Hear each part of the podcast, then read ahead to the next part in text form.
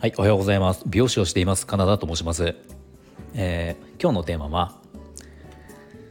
隙間時間の使い方で人生が変わるというね、えー、テーマでお話をしようと思います。このチャンネルではスマート経営をすることで一人サロンでも利益を最大化することができた僕が美容のこと経営のことその他いろんなことを毎朝7時にお話をしています。はいえーと隙間時間ってねありますよね。あの一日の中で、まあ、必ず隙間時間ってあると思うんですね、まあ、ここでいう隙間時間っていうのはうん5分ぐらいとか、まあ、最短5分ぐらいですかね。5分の時間と、まあ、10分5分10分15分とかまあそのぐらいですかね。あのまあこの隙間時間の使い方これを工夫するだけで、えー、長い目で見るともう人生をがまでも変わるかもしれないっていうのが、ね、僕は思うんですよ。で、まあ、例えば僕の場合だとあの、まあ、僕は美容室で仕事してるわけなので、まあ、この仕事中の隙間時間っていうのがたくさんあって、まあ、例えば、まあ、お客様一人のお客様が終わって次の方が見えるまでの間、まあ、5分とか10分とかあったりしますよね。まあ、その時間であったりとか、えーまあ、部屋からするお客様だとその放置時間、まあ、これ20分とか30分あるんですけど、まあ、この時間も隙間時間だったりしますよね。まあ、とにかくその一日仕事、まあ、お客様が来てる中でも来てるというか、まあ、普通に予約入っている中でも5分とかの隙間時間ってね結構あるんですよ。例えば僕の場合だと5分の隙間時間があった時に何するかっていうと、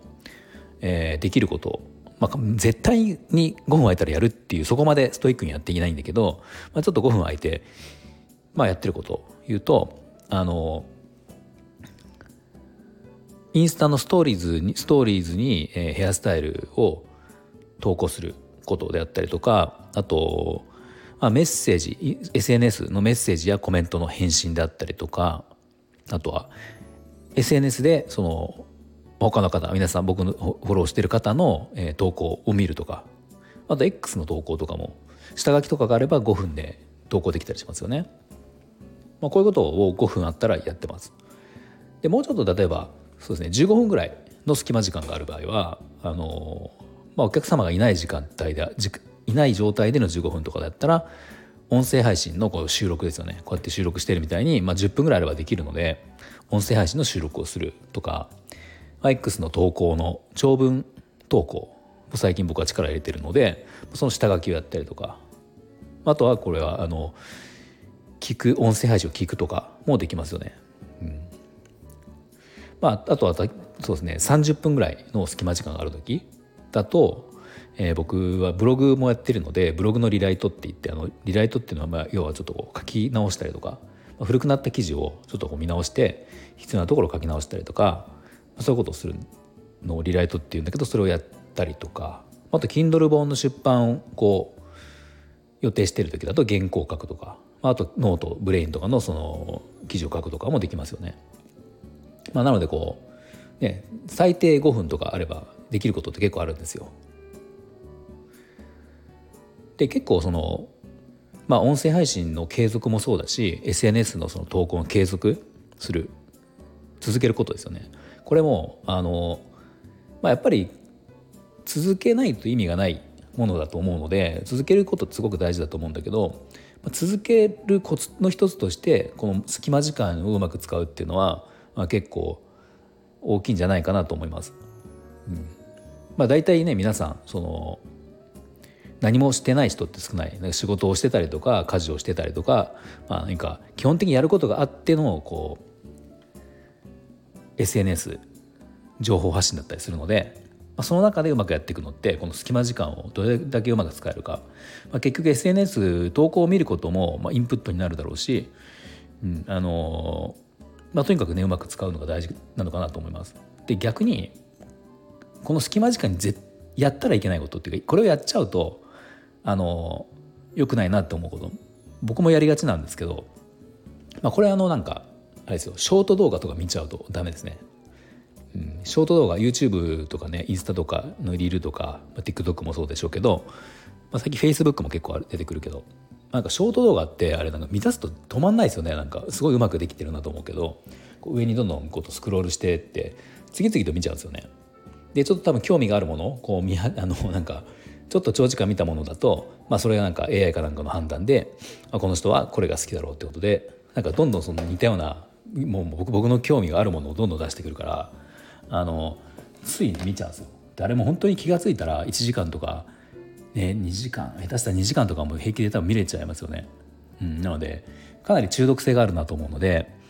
まあそれでも僕もたまにやってしまうんですが、まあ、やってしまうとあちょっと時間無駄に使っちゃったなとかっていうことがね結構あるんですよ。なのでなるべく僕はショート動画隙間時間ってねちょっとこうちょうどいいじゃないですかショート動画って。ね YouTube 長い動画まで見る時間なくてもショート動画ならちょっと見れちゃうからつい出しあの開けちゃうんですよねアプリを。そうなのでそうこれはやめた方なるべくやめた方がいいのかなと思います。であのこのタイトルで隙間時間の使い方で人生が変わるっていうね結構大げさなことを言ったんですがまあでもこれ実は大げさじゃないと思うんですよね。人生が変わるもちろんそのね、1日2日この隙間時間を使い方を意識したところでそのすぐに人生が変わるってことはもちろんないんですが、まあ、例えばこれ、まあ、僕の自分の話で言ってもそうだけど、えー、と例えば音声配信音声配信が、まあ、つい最近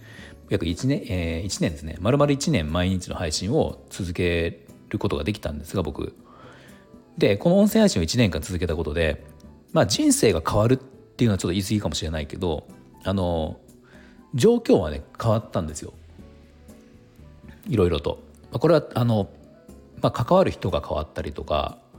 えー、自分のいろんなスキルが上がったりとかまあ、今までやったことがないことを自分でやり始めたりとかっていうことが、まあ、出てきたんですよね。でこれは間違いなく音声配信を始めて、えー、去年の1約1年前に始めて1年間続けたことで、えー、変わったこと間違いなく変わったそうなんですそれが理由なんですね。そうすると例えば今の状況が別に人生が変わるほどの大きな今の時点で大きなことではないかもしれないけどもしかしたらこのことをきっかけにこの先の人生が変わるってことはかなりかなりその可能性として高いなって思っているので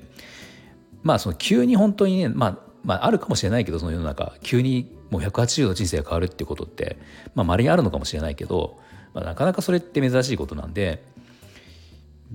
まあ、何かやっぱりこう今の状況を変えたいなと思った時ってそのなんか積み上げることって大事だと思うんですよね。うんまあ、それが SNS であったりとかいろんなことであったりとかすると思うけど、まあ、それにはやっぱりこう隙間時間をうまく使うとあの継続ができるのでで継続することで人生が変わっていくってことはもう十分にあると思うし、まあ、変えようと思ったらなんか継続っていうのはやっぱ必須なのかなと思います。はい、では今日は、えー、隙間時間の使い方が大事だよっていうお話をしました。最後まで聞いていただいてありがとうございました。